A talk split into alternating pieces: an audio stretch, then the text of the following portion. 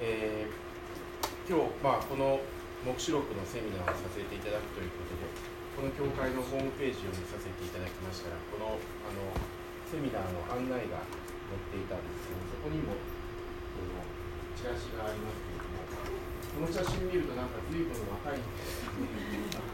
これはあの私が多分まだアメリカに留学していた頃の、もしかしたらその前ぐらい、20年ぐらい前のやつだなと思うんですけれども、あの実物が結構違っていてすみません。であの、えー、まあ、黙示録もですねあの私たち、えー、皆さんいろいろなこのイメージを持っておられるかもしれないんですけれども自分が今まで、えー、黙示録っていうのはこういうものだというふうに、え聞いていた事柄また自分が持っていたイメージ、えそれぞれあるかと思うんですもしかしたら今日お話し、えー、して、えー、させていただく内容はですね、えー、皆さんのこうイメージとはちょっと違うものになるかもしれません、えでもまああの黙示録っていうのは意外とこの、え誤解されやすい本でもあるのであのその辺りのことをですね今日皆さんとじっくりお話を学んでいきたいと思います。で黙示録の中ではですねあの私たちが耳で聞くことと実際に目で見ることが違うっていうことがよく起こっていきます。で私たち、え、この教会としてですねどういうふうにこう黙示録を、えー、理解していったらいいのかということですね、えー、それをこう今日皆さんと考えてみたいと思いますよね、えまあ、ヨハネの黙示録あそうですね。まず最初に今日の全体のあのスケジュールについてお話しさせていただきますと、え今10時半からあ始まって大体1時間半ぐらい午前お話をさせていただきますそしてお昼休みを挟んで1時からまた1時間半ぐらいお話しさせていただいて最後に、えー、皆さんからあご質問などありましたらですね私の分かる範囲でお答えさせていただきたいと思います。えそれで、まあ、全体として3時までには終えたいと思っていますのでよろしくお願いいたします。でところでこのヨハネの黙示録と聞いて、えー、皆さんはどのようなイメージを持たれるでしょうか。まあ、もちろんその答えは人それぞれだと思うんですけれども、まあ、一般的にはですね世の終わりについて書いてあるよくわからない本というそういうイメージを持っている方が多いんじゃないかと思います。で黙示録には聖書の他の書簡とは異なる何か特殊な本また難解な難しい本というイメージが一般にあるようです。でそういうイメージが持たれるのは、えー、教会の講談からですね黙示録について、えー、説教されることが比較的少ないということも無関係ではないかもしれません。私は以前ある町のですね、まあ、あの具体的に言うと名古屋だったんですけれども、えー、名古屋の、福音派のあの教会の牧師会に招かれて黙示録についてお話をさせていただいたことがあります。でこの集まってこられた牧師先生たち、まあ、いろんな教派から来られていたんですけれどもその先生たちに、えーまあ、黙示録からよく説教されるかどうかということを伺ったところですね。あまり取り上げられることがないっていうあのそういう現状が浮かび上がってきました。でも、えー、黙示録はですねこのその冒頭からそれがまさに教会のための書であるということを明確に主張しているわけです、えー、黙示録の一章の冒頭を見てみたいと思います、まあ、お手元に聖書がある方はそれを見ながら聞いていただいてもいいですし、えーこのスクリーンにも出ますので、えー、そちらをご覧くださっても結構です。ではちょっと1章の1節から3節をお読みします。イエス・キリストの目視。神はすぐに起こるべきことをしもべたちに示すためこれをキリストに与えられた。そしてキリストは見つかいを使わしてこれをしもべヨハネに告げられた。ヨハネは神の言葉とイエス・キリストの証すなわち自分が見た全てのことを証しした。この予言の言葉を朗読する者とそれを聞いてそこに書かれていることを守る者たちは幸いである。時が近づいているからである。まあ、ここから「黙示録」という本がどのような性質の書であるかということを知ることができます。はじめにイエス・キリストの黙示と書いてあるんですけれどもこれが本書のタイトルです、えー、黙示という言葉はあまり馴染みがないかもしれませんけれどもギリシャ語ではこれはもともとの言葉はアポカリプシスと言いうちょっと舌を噛みそうな言葉ですがこのアポカリプシスというのは覆いを取るとか隠されているものを明らかにするという意味ですね、まあ、別の言葉で言うと啓示というふうに言い換えてもいいかもしれません。つまり黙示録はイエス・キリストからの啓示の書だというわけです。でさらに、そのメッセージはキリストのしもべたちに示されたと一節に書かれています。イエス・キリストの啓示はクリスチャンたちすなわち教会に与えられるものですね。2節を見ますと具体的にはその啓示は特にヨハネという特定のえー、しもべに示されてヨハネはそれを教会に告げ知らせたと。いうことです。でさらにそのメッセージは教会で朗読され聞かれ応答されなければならないものです、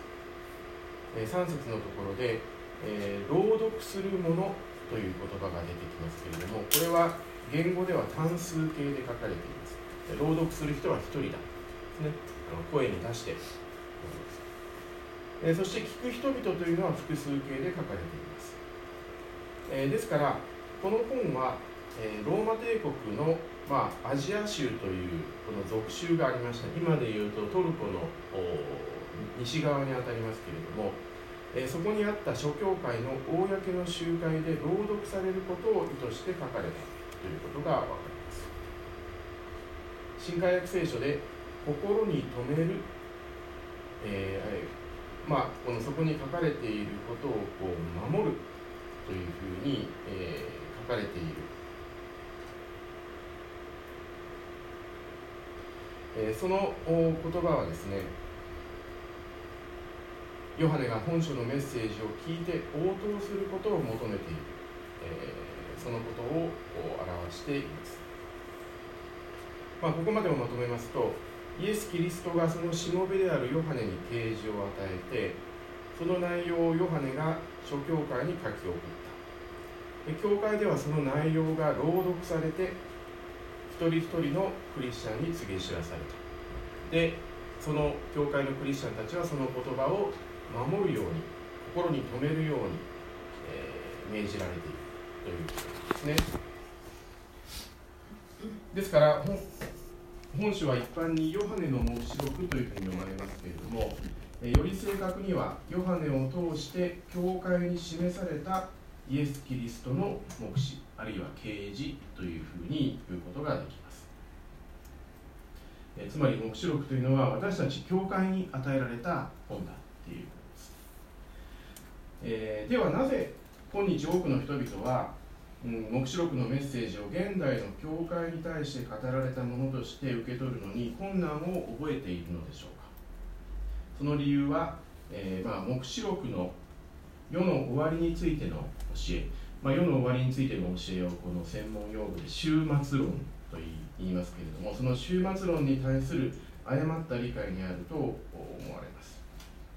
で今日多くの人々は黙示録は将来訪れる世の終わりについて語っている本だというふうに考えています、えー、まあ、世の終わりに訪れる何か恐ろしい破滅について語っている書だっていうんですね、えー、あの2011年に東日本大震災が起こった時に、えー、その様子をこの、まあ、私もテレビで報道されるのを見ていたんですけれどもあの津波がこうあの東北の一帯をこう押し寄せて街をバーッとこう飲み込んでいく非常に恐ろしいあの光景があのリアルタイムで流れていたんですけれどもそのこの光景を報道していたこの海外のメディアの人がですね英語のアナウンサーがその光景を見てこのアポカリプティックったですね。アポカリプティックというのは黙示録的だっていうことです、えー、つまりそういうこの黙示録っていうのはそもそもそういう世の終わりの破滅的な出来事について語っている本だっていう共通の理解があるので、えー、そういうこの大きな災害とかが起こるとそれが黙示録的だっていうふうにこう言われたりするですね。また震災直後の2011年の3月の終わり頃にですねあのインターネットにあの質問サイトっていうのがありますね。あのいろんな人がいろんな質問をして他の人が答えてくれるっていうヤフーの知恵袋っていう質問サイトがあるんですけれども、えー、こんな質問がありました。ちょっと見にくいですけれどもヨハネの黙示録について質問します。今回の東日本大震災地震津波原発事故はヨハネの黙示録でいうとどの辺りになりますか？っていうそういう質問をインターネットでしている人がいたんですね、えー、まあこれはあの真面目に質問しているのかどうかよくわからないんですけれども、えー、たとえこれが興味半分のものだったとしても、えー、分かることはですね世の中の人々もえー、黙示録というのは世の終わりに起こる破滅的な出来事について予言している本だというそういう理解を持っているということを示しているんじゃないかと思います。ちちなみにですねこの質問は今アクセスすると解決済みになってるんですね。で答えはですね第8章みたいな気がしますっていうのが、えー、ベストアンサーになっていました。まあベストアンサーって言っても回答は1つしかなかったんですけれども、まあ、あのこういうふうに世の中の人もですね、えー、黙示録は世の終わりに起こる破滅的な出来事について予言している何か神秘的な本だという理解を持っていることが分かります。で日本だけではありません。2013年にあのシリア紛争が起こった時にアメリカのキリスト教の専門調査機関でライフウェイというところがあるんですけれども、えー、その機関がですね、えー、この約1000人の方々を対象にえー、アンケート調査を実施したんですね。それで、えー、何を聞いたかっていうとこのシリア紛争は全てヨハネの黙示録の予言に関係していると思うかっていう質問をしたんですね。アメリカ人のこう無作為に抽出したランダムな人たちに。でそうするとですね、えー、そういうふうに思うっていうふうに、えー、答えた人が32%いたっていうことです。また、えー、米国によるシリアへの軍事介入はヨハネの黙示録で語られる最終戦争を招くかっていう、えー、問いに対しては 26%4 分の1以上の人たちがそう思うというふうにこう回答しているわけです、えー、つまりこの現代のこの中東とか、まあ、世界で起こっているいろんな戦争とかそういう出来事はこれは黙示録が予言していることの成就なんじゃないかっていうふうに考えている人たちがたくさんいるっていうことなんですね。まあ、このようにクリスチャンであるなしにかかわらず多くの人々は黙示録に書かれている内容は今後の世界の歴史の中で起こるべき具体的な出来事と正確に対応していると考えているわけです例えばこの同時代の特定の人物を反キリストと結びつけたり、えー、現在起こっている政治的な対立がハルマゲドンの戦いにつながるのではないかっていうふうに考えたりする読み方のことです。こういうふうにこの未来の青写真特に自分たちにとっての近い将来の青写真として黙示録を読むアプローチというのはキリスト教の内外で大変人気がありますけれどもさまざまな問題を含んでいます。でまずこういう解釈は非常にその恣意的で場当たり的である、えー、それだけでなくてもしこういう解釈が正しいとするとですね、えー、ヨハネの福音書が書かれたのは今から約2000年前の紀元1世紀の終わり頃です。そうするとその黙示録をヨハネが書いた時には、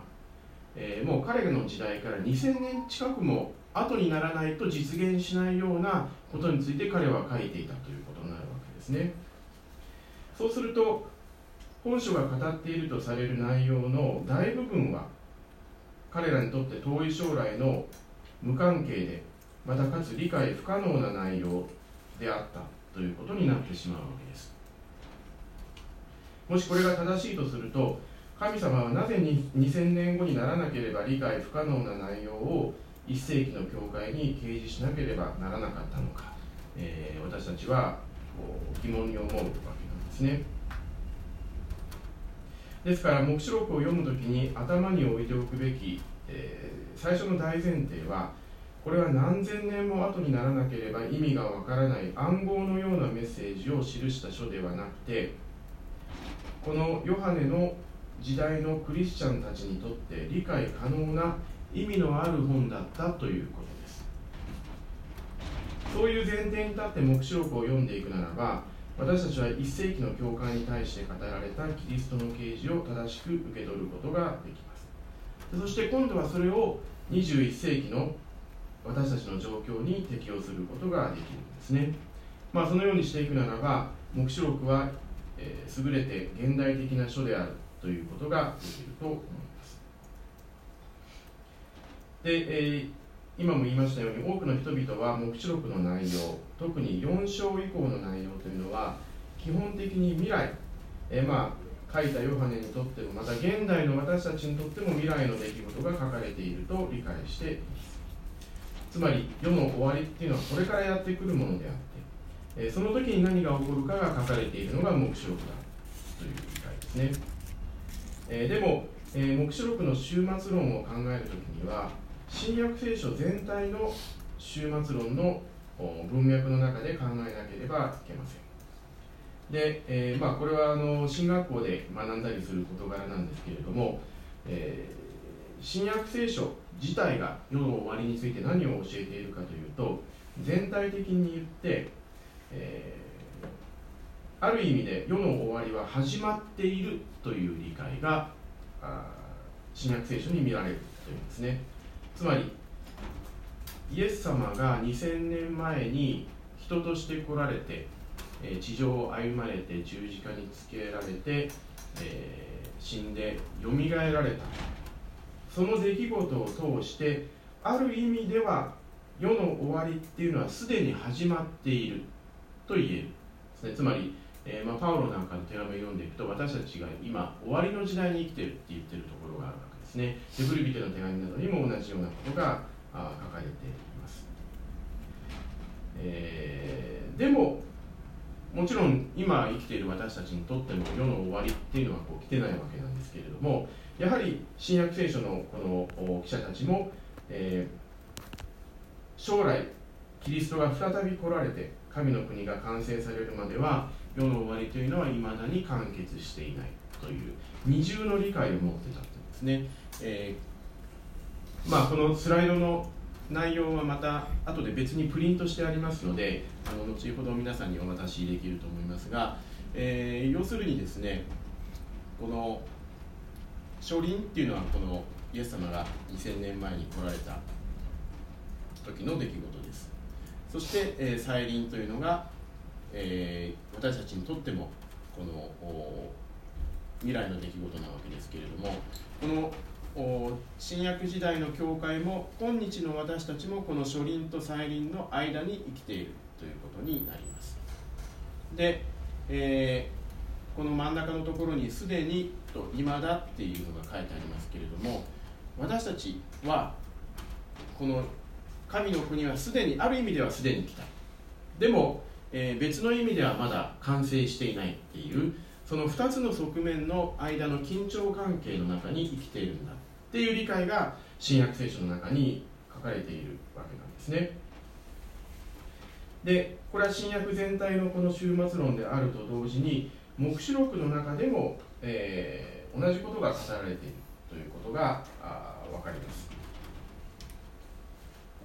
一章の5節と6節をお読みしますとまた確かな証人死者の中から最初に生まれた方地の王たちの支配者であるイエス・キリストから恵みと平安があなた方にあるよ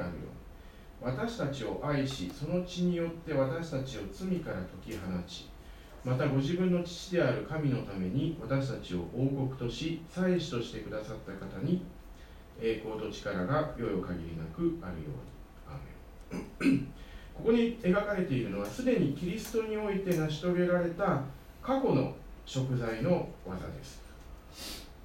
もうヨハネにとっても黙示録を書いているヨハネにとってもイエス様が十字架にかかられたのはもう過去の出来事だ。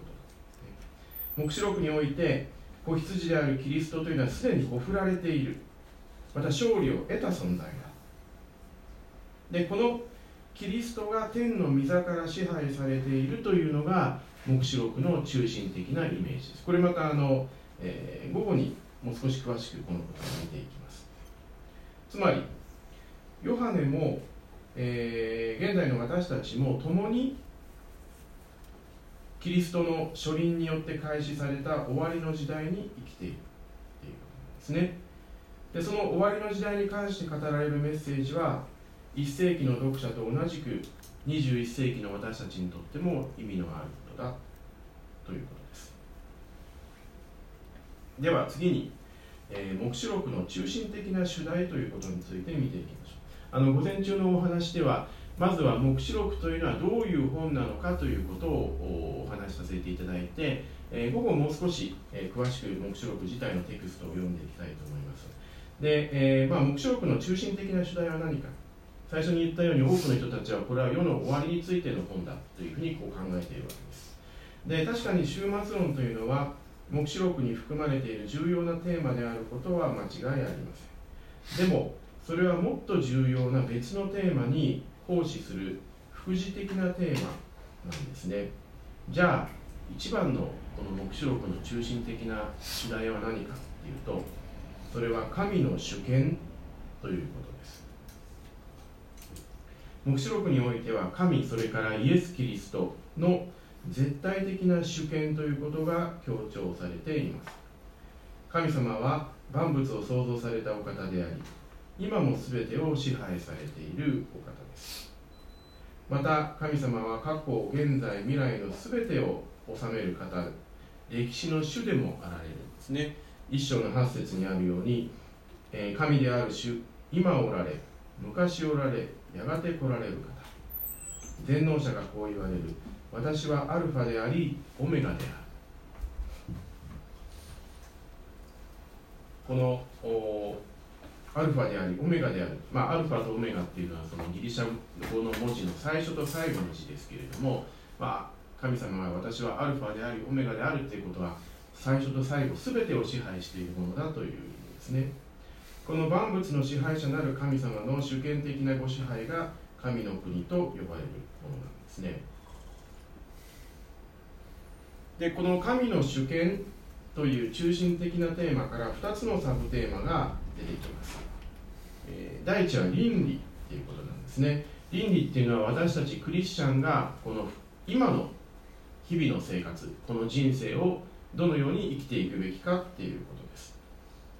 絶対的な主権者である神様とキリスト。このまああの黙示録の中ではこの父なる神様とイエス様が非常にあの同じように描かれていることが何度も出てくるんですけれども、えー、この神様の主権その主権を持った神様に私たちがどう関わって生きるべきかということが黙示録の重要なテーマです。でその中でも特にこの礼拝という問題は重要なんですね。でこの偶像礼拝を拒絶して創造者であり主権者である神様とキリストのみを礼拝するということが本書を貫く大きな主題になっています。でこの倫理と終末論っていうのはえー、密接に関係しています。私たちの終末理解というのは私たちが今をどのように生きるかということに大きな影響を与えるんですね。これはクリスチャンであるとないとにかかわらずそうです、えー、例えばオウム真理教のようなそういう破壊的なカルトに属している人たちはそれ彼らなりのやっぱり世の終わりの理解っていうのを持ってるわけですね。でこういう世の終わりがあるから私たちはそれに向かって今こう生きなければならないっていうふうにこう考えるわけです、えー、だからその私たちは正しい終末論を持たないとそれは間違った生き方に導かれていってしまう可能性があるわけなんですね。で私たちは現実の中で猛威を振るう悪の力に抵抗して世の終わりに現れる神様の支配をこう表す神の民としてそれにふさわしい歩みをしていくということなんですね、えー、こういうこの終末論と倫理の関係ね、えー、というのは黙示録だけではなくて例えばパウロの手紙などにも見見ていくことができます、えー、もう一つのサブテーマは何かっていうと悪の問題です。で悪の問題っていうのは何かというとですね、えー、ヨハネとその教会が直面していたジレンマというのは絶対的な主権者である神がおられる。けれども現実にはそのこの地上にその神様の主権が十分に及んでいるように見えないということが彼らの問題だったわけです。で、えー、これは、まあ、ヨハネの黙示録の文学ジャンルに最も近いと考えられるユダヤ教の黙示文学といわれる一文の文学の、えー、中心テーマでもありました、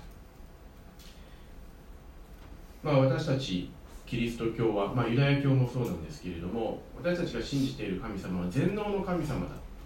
しかも完全に良いお方だ。ということを信じています。でも神様は全く良いお方でありしかもその善なる御心を実現する力も持っておられる方だ。それなのになぜこの世の中にはいろんな悪や苦しみがあるのか。というのが大きな神学的な問題なんですね。えー、まあ、これはあのこれもあの進学校に行くと詳しくこう議論したり学んだりするわけですけれどもこの悪の問題というのは真議論とも言われますこれどういうものかっていうと今言った神は全能であるっていうことと神は善である神様良いお方だということとこの世に悪が存在するっていうことは両立しないんじゃないかっていう問題なんですね神様が本当にいるならどうしてこんな苦しい目に遭わなきゃいけないんじゃないかならないのかっていうことはよくあの言われますしまたあの無神論の人たちがキリスト教とか宗教を批判する非常に大きな議論強力な議論の一つはこの悪の問題っていうことですね。で、えー、これは現代の問題だけではなくてヨハネの時代にもこうあった問題です。誠の神様を信じている神の民がなぜ不信者が支配する世界で苦しまなければならないのか。ということですね。で黙示録はそのような問いに対してまあ完全な答えを与えているわけではありません。えつまりどうしてこの世界に悪があるのかということについては黙示録は語っていません。でも黙示録はこの今現に存在する悪に対して神様はこれからどうなさるのかっていうことについて語っているんですね。それは単純に言えば簡単に言えば神様はいつまでも地上の悪を放置しておかれる方ではない。いつか必ず正しい裁きを行い全ての悪を滅ぼしてご自分の義を天だけでなく地の上にも表される時が来るというものです。でその時はいつ来るかっていうとイエス様が再臨する時に、えー、来るっていうことなんですね。えですからここでも確かに終末論というのが関わっていきます。でも、えー、この黙示録の終末論のポイントっていうのは世の終わりにはどういう事件がどういう順番で起こるのかというこの終末の青写真のようなタイムスケジュールのようなそういうものではないということなんですね。黙示録が関心を持っているのは世の終わりには神様が全ての悪を滅ぼされるということです。でいつどどのようにしてそのことがなされるのかということについては非常にあの象徴的な形でしか書かれていないということです。でこの悪の問題というテーマは黙示録全巻を通して見られるものですけれども特に、えー、6章から20章に至るこのヨハネが見た幻の記述というのは神様とイエス・キリストが地上の悪を全て滅ぼしていかれる様子を描いています。そして2章と3章に記されている7つの教会のメッセージではこのような神様と悪との戦いという全体的な枠組みの中で教会が今何をすべきかということが語られています。それは悪の力が支配する地上にあって唯一の創造者である神様を礼拝しキリストに忠実に生き続けることです。ですからさっき言ったこの倫理の問題も関わっていることが分かります。でこのように神の主権倫理悪の問題といった黙示録の次第は私たち現代の教会にとっても計り知れない重要性と緊急性を持っていることが分かります、えー、私たちが生きているこの現代の社会も、えー、悪の力が大きな力を持っています。でも、えー、ちょうどこの地上をですね厚い雲が覆っていてもあのまあ、飛行機に乗ったことのある方はですねこの地上ではこう雲があって雨が降っていても、えー、飛行機でこの雲の上に上がればそこは晴れていて太陽が輝いているっていうそういう経験をされたことがあると思いますけれども同じように地上に悪の力が満ちていても天においては神様の支配が完全に表されて神様の善なる御心が行き渡っているですね。そういうふうにこの天で今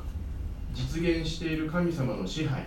この神様の支配っていうことが聖書の中によく出てくる神の国っていうことですけれどもそれがやがて地上にも訪れるというのが黙示録のメッセージなんです。神様がキリストを通して地上の悪を滅ぼして全てを神の清さと愛と恵みが覆い尽くす時が来る。教会はこの希望を持って今ここで唯一の神様と主キリストだけを礼拝し、えー、このお方に仕えていかなければならない、まあ、そういう意味で黙示録はとても現代的な書であると言えるですね、まあ、このように黙示録において、えー、終末論というのは重要ではあるけれども中心的な主題ではありません。黙示録の中心的なメッセージというのは神様の主権倫理悪の問題であって悪が支配する世の中にいかにして万物の支配者である神様の主権が表されていくかということなのですでは次に黙示録というのがどういうその種類のあの文書なのかということについて、えー、見ていきたいと思います。でまあ、あの聖書を通読したことのある人なら誰もですね黙示録というのはもうパッと読んだだけで聖書の他の大部分の文書とは違った雰囲気を持っているということがあ分かるのではないかと思います。また黙示録というのは非常に難しい分かりにくい本だということも言われます。えですから黙示録というのは訳のわからない暗号に満ちた本であって何か特別な啓示とかですね霊的な導きがなければ理解できないと思っている人もいるかもしれません。でも聖書というのはそういうオカルト的な本ではないんですね。現代の私たちが黙示録を読んで難しいと感じるのは一つには当時のこの書かれた当時のこの歴史的な背景をよく知らないということがありますけれどももう一つはこの黙示録というのがどういうジャンルに属する本なのかを知らないということにあります。で聖書解釈の基本っていうのは今読んでいる本がどういうジャンルに属するものなのかということを知ることです。でこのジャンルを知ればそれがそれをどう読めばよいかが分かってくるわけなんですね。では黙示録のジャンルというのは何かというとそれは黙示文学と呼ばれるものです。で黙示文学っていうのは何か？まあ、アポカリプティック・リテラチャーというふうに英語で言いますけれどもこれはあの目視文学というこの言葉自体は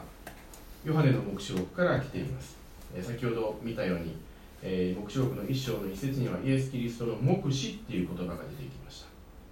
え、で先ほども言ったようにこの目視という言葉は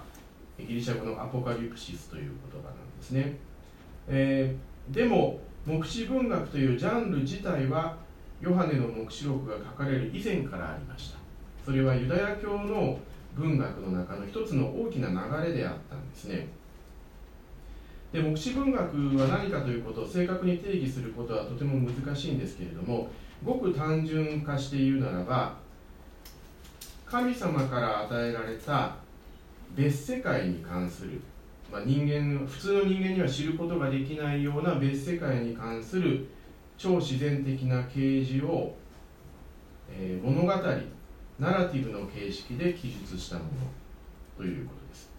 えー、普通にはわからない世界のことを神様から教えていただいてそれを物語の形で書いたものが目視文学だというこ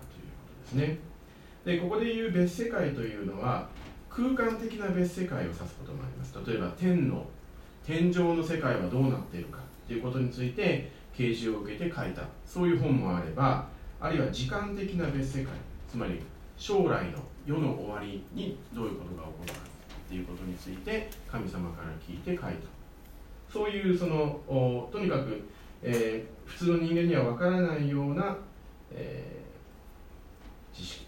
私たちが現在目にしている地上の世界の背後にある超自然的な現実を明らかにしてくれるのが目視文学なんですね。でこういうジャンルの文章というのは実は旧約聖書の中にもあります。えー、ダニエル書というのが、えー、その中心的なものですけれどもいくつかの預言書の一部などにもそういう目視文学的なあの部分というのはあります。また旧約聖書と新約聖書の間に、えー、中間時代と言われる時代があるんですけれどもその時代にユダヤ人によって数多く書かれたあ文章があるんですけれどもえその中の多くはこの目視文学というジャンルに属します。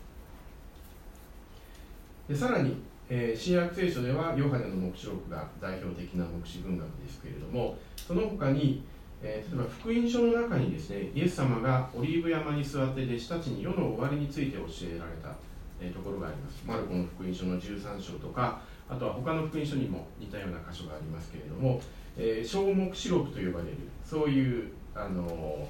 部分も目視文学に含めることができます。でこの目視文学の基本的なメッセージというのは何かっていうと先ほどもちょっと言いましたが神様が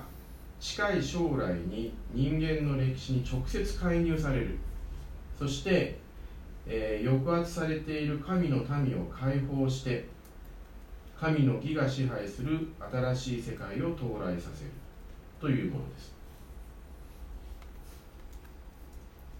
まあその基本的な前提としてこの目視文学の読者の人たちっていうのはこの地上の人生の中で苦しい目に遭っている人たちだっていうことなんですね。でこういう文学が生じてきた背景というのはユダヤ人が通ってきた苦難の歴史があるわけです。まあ皆さんもご存知のように旧約聖書の中で、えー、神様に背いたイスラエルの人々はまああのー、北王国と南王国に分かれていましたけれども北はアッシリアで滅ぼされ南のユダの人たちはバビロンに連れて行かれてでそこからようやく帰ってきたと思ったら、まあ、でもいろいろなあの違法人の強大な帝国に支配されていくわけですね。ペルシャ帝国とか、えー、シリアとかエジプトとか。そして、えー、新約の時代になると今度はローマ帝国に支配されるというそういうこの歴史を歩んでくるわけです。それは多くの場合、えー、苦難に満ちた暗い時代だった。でそういう歴史的な状況の中でユダヤ人たちはいつかこの歴史の外から直接神様が訪れてくださってこの世の悪を一掃して神を信じる正しい者たちに報いを与えてくださるということを信じ待ち望むようになっていったわけなんですね。で目視文学というのはそういう希望を表現したものだというふうに言えますですから目視文学の主眼というのは、えー、終末論世界がいつどのように終わるのかっていうことよりもさっき言った真偽論ですね。神様はどのようにして悪に勝利されるのかということにあるわけです。でユダヤの目視文学においてはこの地上の世界に対する神様の直接的な介入ということを境にして歴史というのは今の世と後に来る世という2つの時代に大きく分けられるんですね。今の世というのは悪が支配する苦しい時代なんだけれどもある時、まあ、主の日と呼ばれるこの時が訪れて神様がそこに直接的に介入して悪を滅ぼしてください。でその後に来るよというのはこの神様の義が、えー、完全に実現するこう素晴らしい時代だっていうことですね。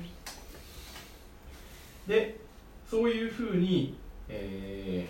ー、世界のありさまというのは神様の介入をこう境として悪が支配する世界から善が支配する世界へっていうふうにこう劇的に変わるというふうにユダヤ人たちは考えていたわけです。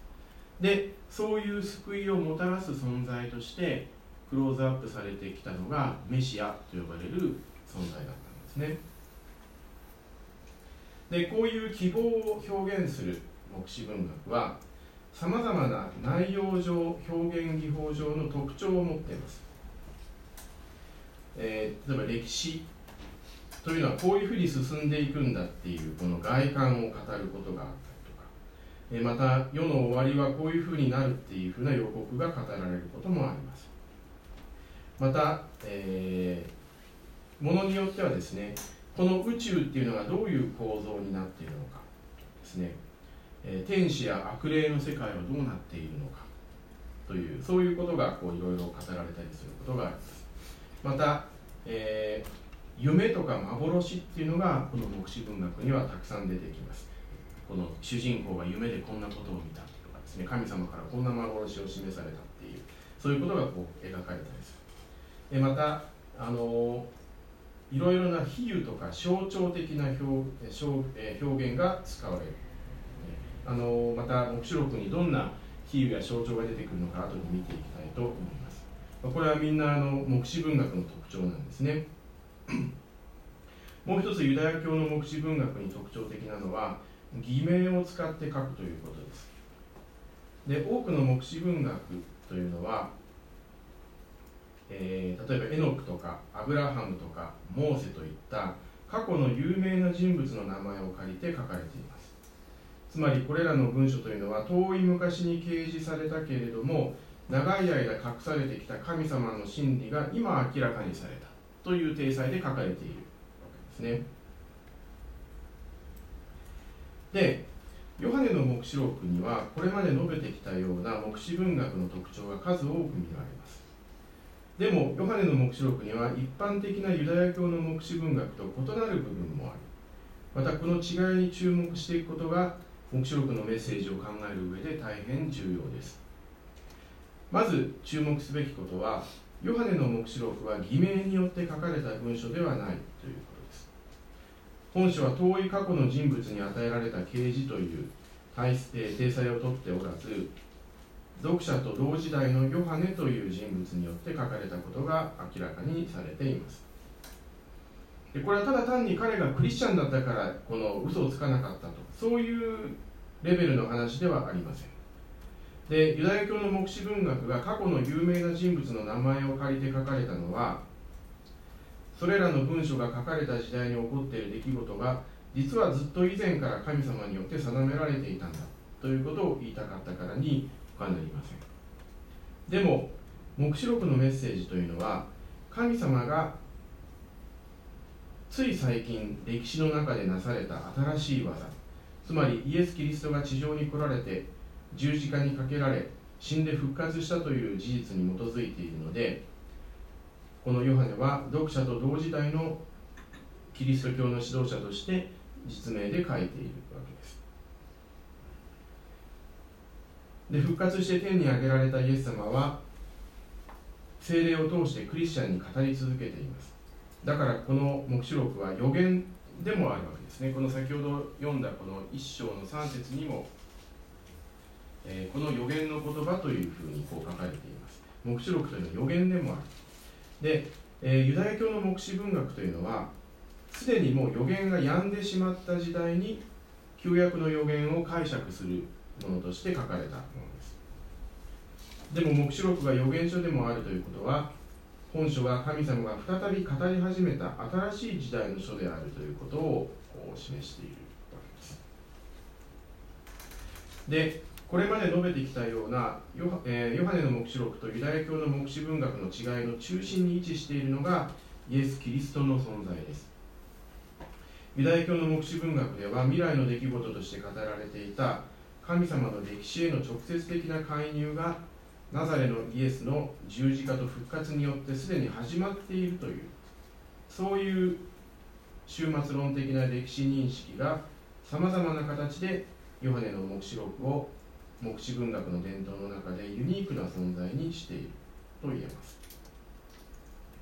そしてイエス・キリストの存在というのは他の黙示文学と一見共通していると思える特徴を考察するときにも、えー、とても重要です。例えば黙示録の中には一般の黙示文学に見られるような終末における世の終わりにおける神と悪との戦いっていうのが非常に生々しいある意味暴力的と言ってもいいイメージで描かれているんですね、えー、この神様が地上にものすごい災害を下したりとか、えー、罪人をこう、まあ、虐殺するようかのようなそういう描写がこう見られたりする。でも私たちがこれらの暴力的な描写を解釈する時にはそれらを常にほふられた子羊であるつまり十字架にかけられたイエス・キリストのレンズを通して読んでいかなければならないのです。ですからヨハネはユダヤ教の黙示文学の伝統にのっとって黙示録を書いたという理解だけでは不十分であると言えます。むしろヨハネは黙示文学のスタイルを用いながらその形式は借りてくるんですけれども内容は違って通常の黙示文学と全く異なるキリスト教的なメッセージを語っている。ということです。ですから、えー、ヨハネの黙示録はキリストの似姿に変容した黙示文学あるいは十字架型をした黙示文学というふうに言うことができるかもしれません。またこれも具体的には午後にもう少し見ることができると思います。